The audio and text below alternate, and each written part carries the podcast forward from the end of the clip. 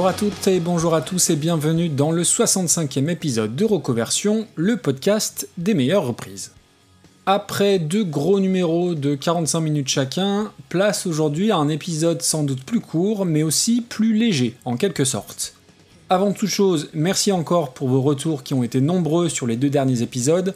et c'est à chaque fois un peu plus de pression parce que votre exigence euh, elle monte progressivement mais comme on dit ce sont de bons problèmes à gérer et si l'épisode du jour sera forcément différent, j'espère quand même vous apprendre deux ou trois bricoles, ou au minimum vous faire fredonner quelques chansons. On est fin février à l'heure où j'enregistre, et les premiers vrais rayons de soleil qui pointent me donnent envie de m'éloigner des thématiques très sérieuses des derniers épisodes pour évoquer des chansons et des artistes au parcours peut-être moins chargés émotionnellement que peuvent l'être ceux de King's X ou de Regina Spector. Donc au programme du jour, pas d'injustice musicale, pas de vie de réfugié qui fuit son pays en guerre, pas de dépression nerveuse ou de tentative de suicide, mais du soleil, de la hype, des couleurs fluo, de la légèreté, du psychédélisme, du fun, de la désinvolture, et deux premiers albums assez remarquables.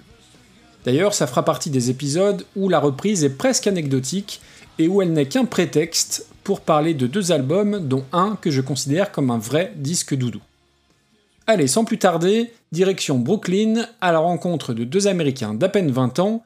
qui vont réussir la prouesse de mettre tout le monde d'accord, et quand je dis tout le monde, c'est presque au sens littéral, avec un premier album unanimement salué à sa sortie.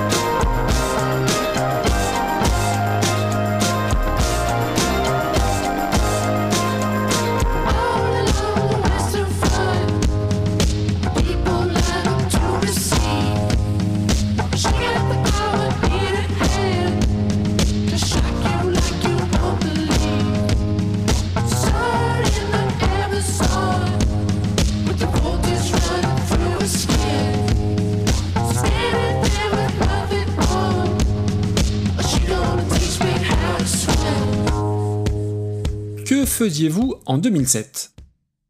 Si vous ne vous en souvenez pas, eh bien c'est normal, il ne s'est pas passé grand-chose d'incroyable cette année-là. Et puis c'est une année impaire, donc ça veut dire pas d'euro et pas de Coupe du Monde, fin de la parenthèse. Mais il y a tout de même de fortes chances pour que vous ayez eu dans les oreilles, de quelque manière que ce soit, un des titres du groupe dont il est question pour la version originale, MGMT. Alors oui, j'ai pendant un certain temps appelé le groupe MGMT sans en savoir plus, jusqu'à ce que je découvre que ça signifie management, The Management étant le nom initial du groupe, et donc il se peut que je dise parfois management et d'autres MGMT. Et je le disais, qu'on le veuille ou non, on a toutes et tous entendu mille fois des titres de management et de leur premier album, Oracular Spectacular, parce qu'on en a bouffé à toutes les sauces à sa sortie en 2007,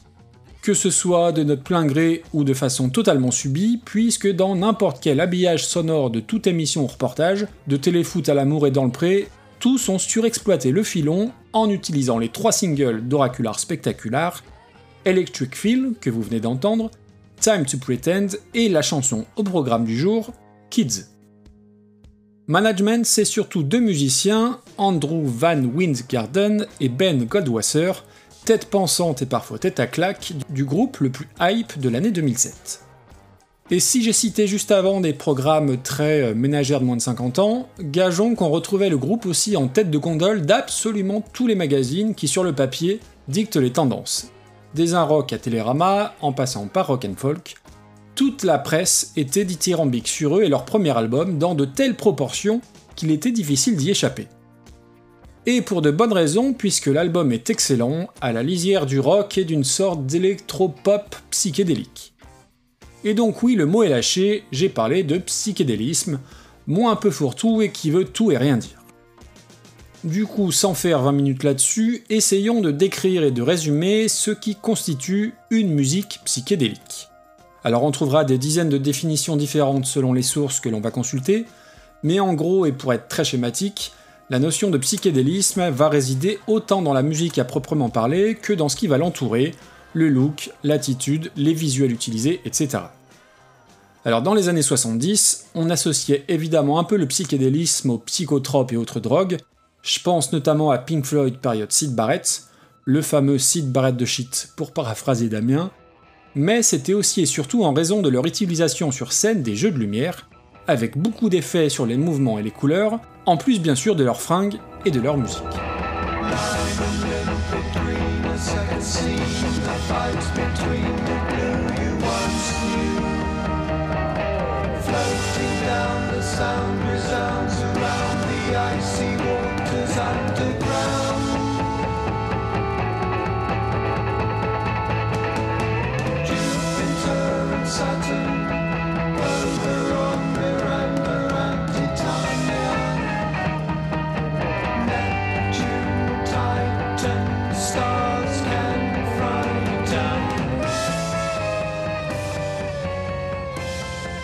Je n'ai pas pu m'empêcher, je parle de Pink Floyd, je suis obligé de vous passer un petit morceau, en l'occurrence Astronomy Domain, premier titre du premier album de Pink Floyd, période Sid Barrett, qui n'est absolument pas ma période préférée, mais qui est évidemment la plus psychédélique.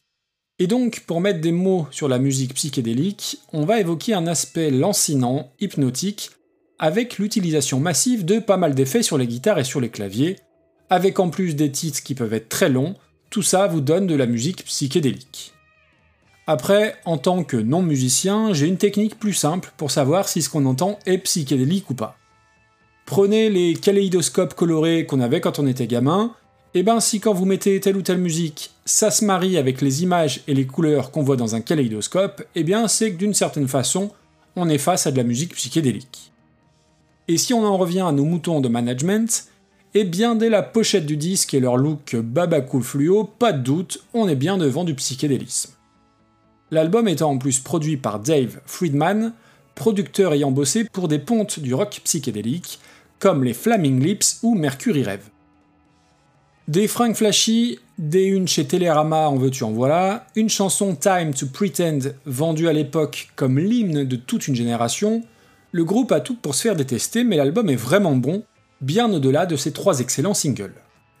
Pour ce qui est de l'hymne générationnel qu'est censé être Time to Pretend, on repassera parce que le texte il est très caricatural, il prône les grosses voitures, les top modèles, la drogue, dans un discours entre la Startup Nation de fils à papa et de cadres en manque de visibilité sur LinkedIn,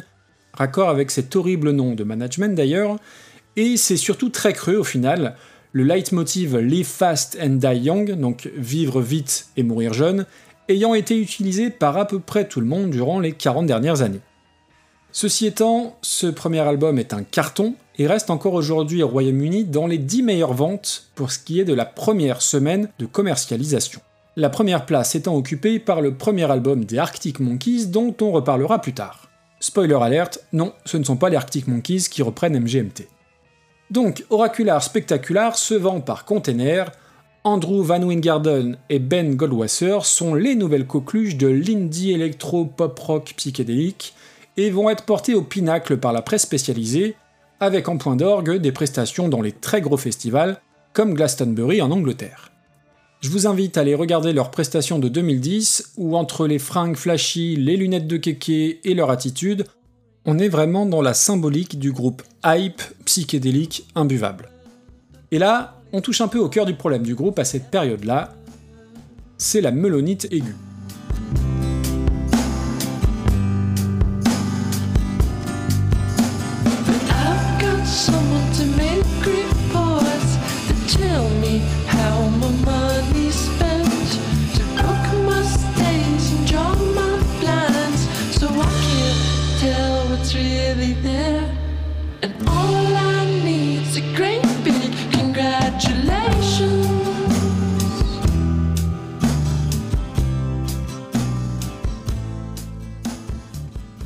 Rappelons qu'ils ont 20 ans à peine, et vu le succès incroyable et unanime de leur premier album, on serait sans doute nombreux à prendre la grosse tête, moi le premier, et donc c'est un constat bien plus qu'un jugement. À la sortie de leur deuxième album, Congratulations en 2010, ils ont la réputation de vraiment passer pour de vrais petits cons en interview, en jouant aux musiciens poseurs faussement détachés du système dans lequel ils baignent, en daignant vouloir faire des tubes et toute la panoplie du petit groupe très imbu de sa personne. Pour ce qui est du second album, encore une fois, certains crient au génie car il est volontairement à l'opposé du premier album et pensé et voulu sans gros tubes. A titre personnel, hormis le morceau titre dont je vous ai diffusé un extrait, il m'a pas franchement laissé un souvenir impérissable. Mais il se vend très bien, la hype étant suffisamment fraîche pour continuer de surfer sur le succès du premier disque. Ils enchaînent en 2013 avec un album éponyme et là c'est le gros gadin. Personne littéralement n'en parle, ni Télérama, ni Les Un ni Télépoche ou Hipster Magazine, à tel point que j'ai longtemps ignoré l'existence de ce disque. Et je l'ai écouté, et je comprends pourquoi. Alors c'est boursouflé, ça ne prend manifestement que les mauvais côtés du psychédélisme, l'album est profondément inutile et dans la droite lignée de leur attitude de tête à claque qui se prennent pour ce qu'ils ne sont pas, ce qu'ils ne sont plus ou ce qu'ils ne sont pas encore. Depuis, on avait un peu perdu leurs traces jusqu'en 2018, où ils reviennent avec Little Dark Age, exit les tenues bobo flashy et les lunettes au vert teinté, nos deux musiciens ressemblent désormais davantage à des comptables ou à des dentistes qu'à des descendants de Sid Barrett. On retrouve pas mal d'interviews récentes où ils expliquent qu'ils ont mûri, qu'ils ne sont plus les jeunes poseurs de 2007 et qu'ils ont changé dans leur approche de la musique, et on peut d'ailleurs légitimement les penser sincères. Et puis entre-temps, la synthwave et ses dérivés ont complètement explosé et envahi les charts musicaux, et Management s'adapte très bien à cette tendance avec un Little Dark Age qui est une franche réussite, preuve en est avec When You Die.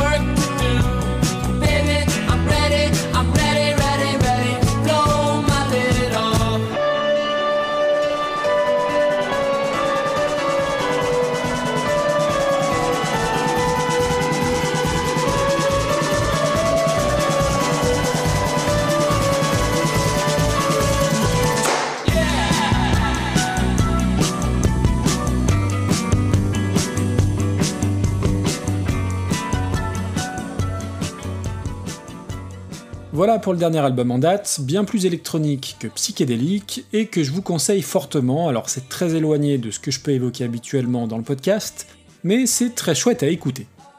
On en arrive à Kids, la chanson du jour, le troisième et dernier single de leur premier album, qui est historiquement un de leurs premiers morceaux,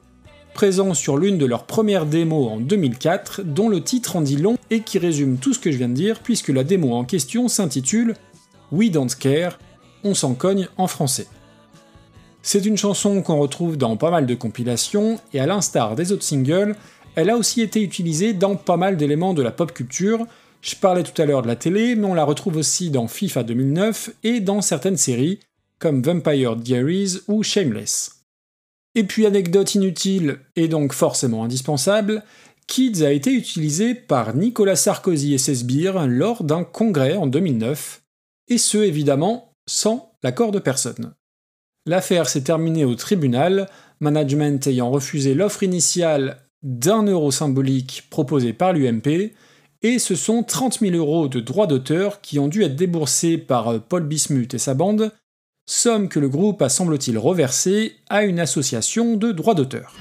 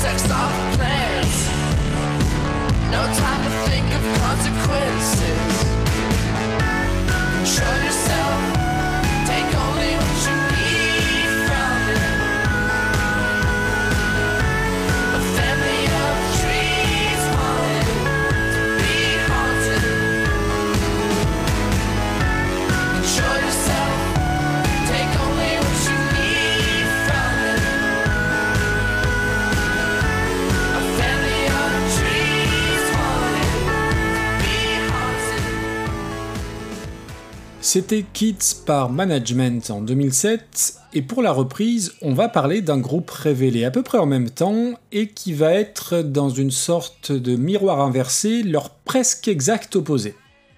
Je disais tout à l'heure que les gars de Management étaient américains, talentueux, mais aussi imbus de leur personne, poseurs, et en faisaient des turbo-caisses avec leur look bobo flashy coloré, instagrammable et coachellable. Eh bien, les petits gars dont je vais vous parler maintenant sont anglais. Ils sont, je pense, intrinsèquement beaucoup moins talentueux. Ils ont des looks qui ressemblent à mille autres, font partie d'un groupe de rock anglais comme il en existe des centaines.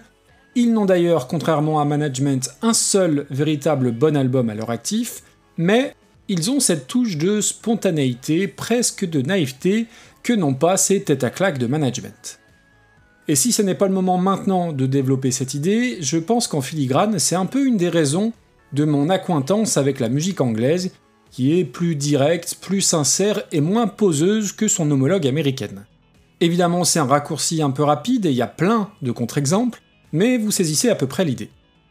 Et donc ce groupe, qui tire son nom d'une chanson de David Bowie présente sur l'album Hunky Dory, nous vient de Brighton, les Cooks.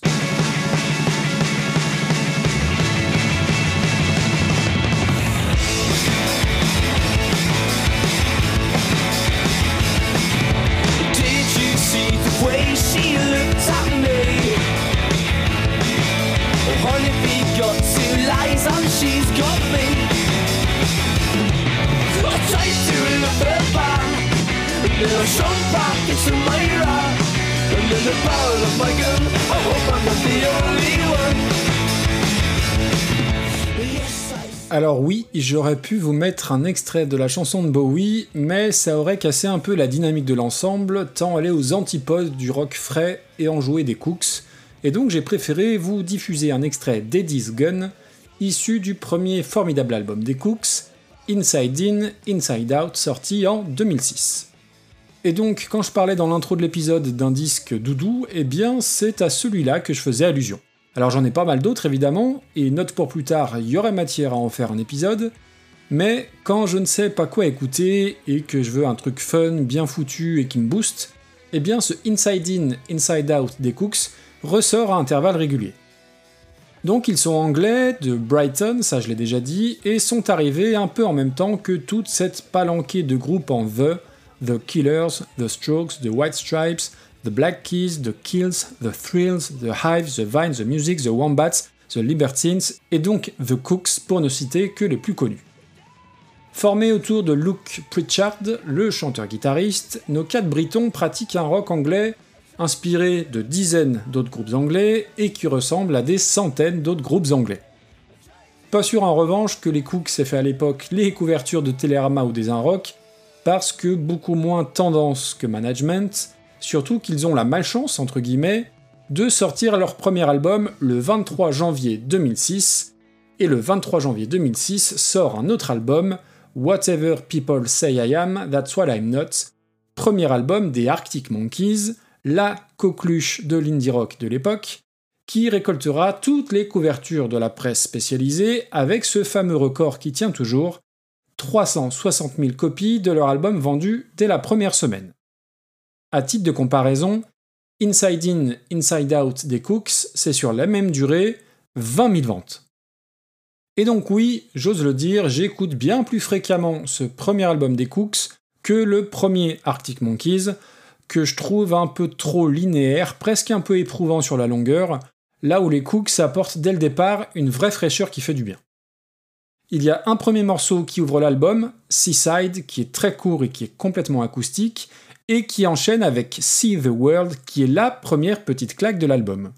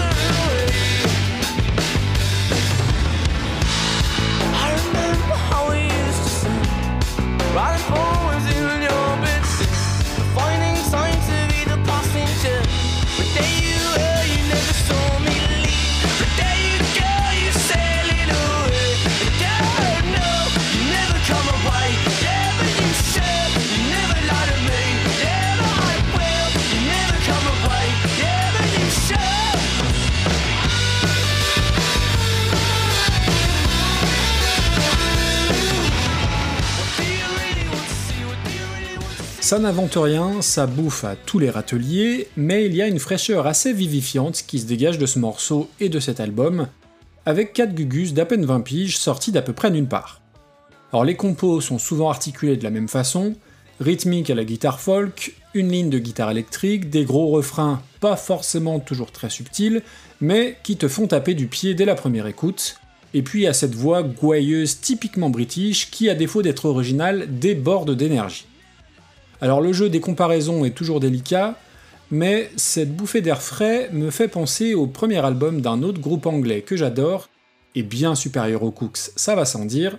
Supergrass, dont je parlerai d'ailleurs certainement très bientôt, et dont le premier disque, I Should Coco, était un concentré d'énergie, de fun et de bonne humeur. Alors les Supergrass ont peut-être davantage ce côté sale gosse, là où les Cooks sont sans doute un peu plus lisses et un peu plus désinvoltes. Les Cooks se définissent eux-mêmes comme un groupe pop aux influences multiples. S'ils citent les Stones, Bob Dylan, The Police et David Bowie comme référence ultime, on les associe tout autant à la pop, au rock et à tous les groupes de la British Invasion. Alors petit point historique, la British Invasion, ce sont tous ces groupes qui ont commencé à envahir les États-Unis au milieu des années 60, avec pour point de départ les Beatles bien sûr, accompagnés dans leur sillage par les Stones, les Kings, les Who, les Hollies, puis plus tard Led Zeppelin et consorts. Mais on retrouve aussi des influences un peu différentes dans la musique des Cooks, à l'image de la chanson Matchbox, avec quelques petites touches, attention les oreilles, reggae, funk, oui oui, et aussi bizarre que ça puisse paraître, eh bien ça passe plutôt très bien.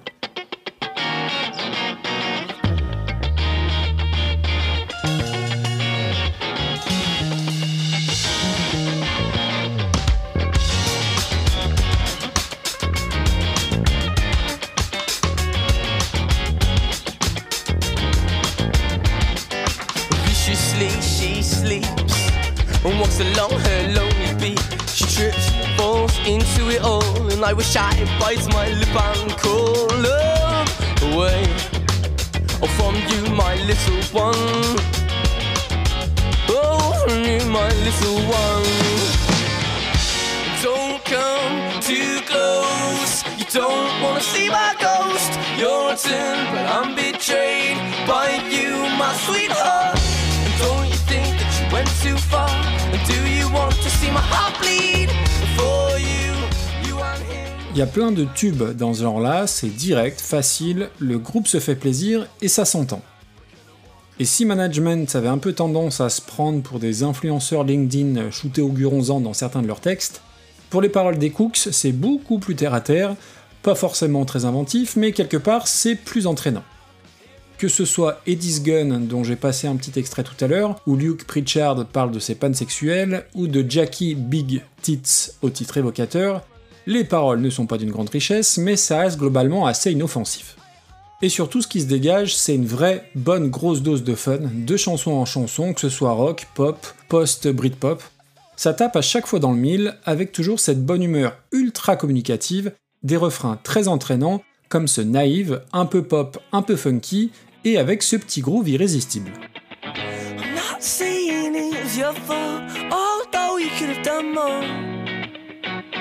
You're so naive, yes, so how could this be done with such a smiling sweetheart? Oh, and your sweet and pretty face is such an ugly way for something so beautiful.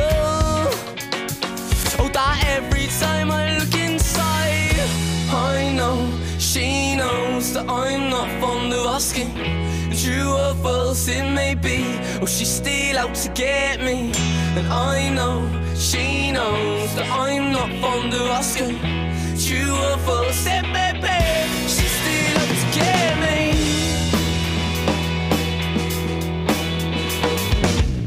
I may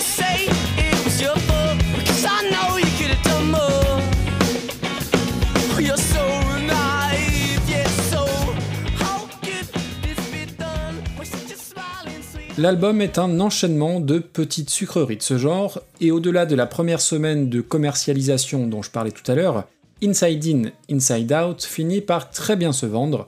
disque de platine en Australie, deux fois disque de platine en Irlande, et quadruple disque de platine en un an, au Royaume-Uni. L'album fait 40 minutes pour 14 titres, hein, on n'est pas chez Dream Theater, pas de fioriture chez les Cooks, mais il y a quand même un gros bémol sur les deux derniers morceaux, les plus longs d'ailleurs, qui s'étirent un peu trop justement, et c'est là qu'on s'aperçoit que leur musique est bien plus efficace sur des morceaux courts, punchy, et qu'ils n'ont pas besoin de trop en faire. Mais ça n'en fait pas moins un super feel-good album,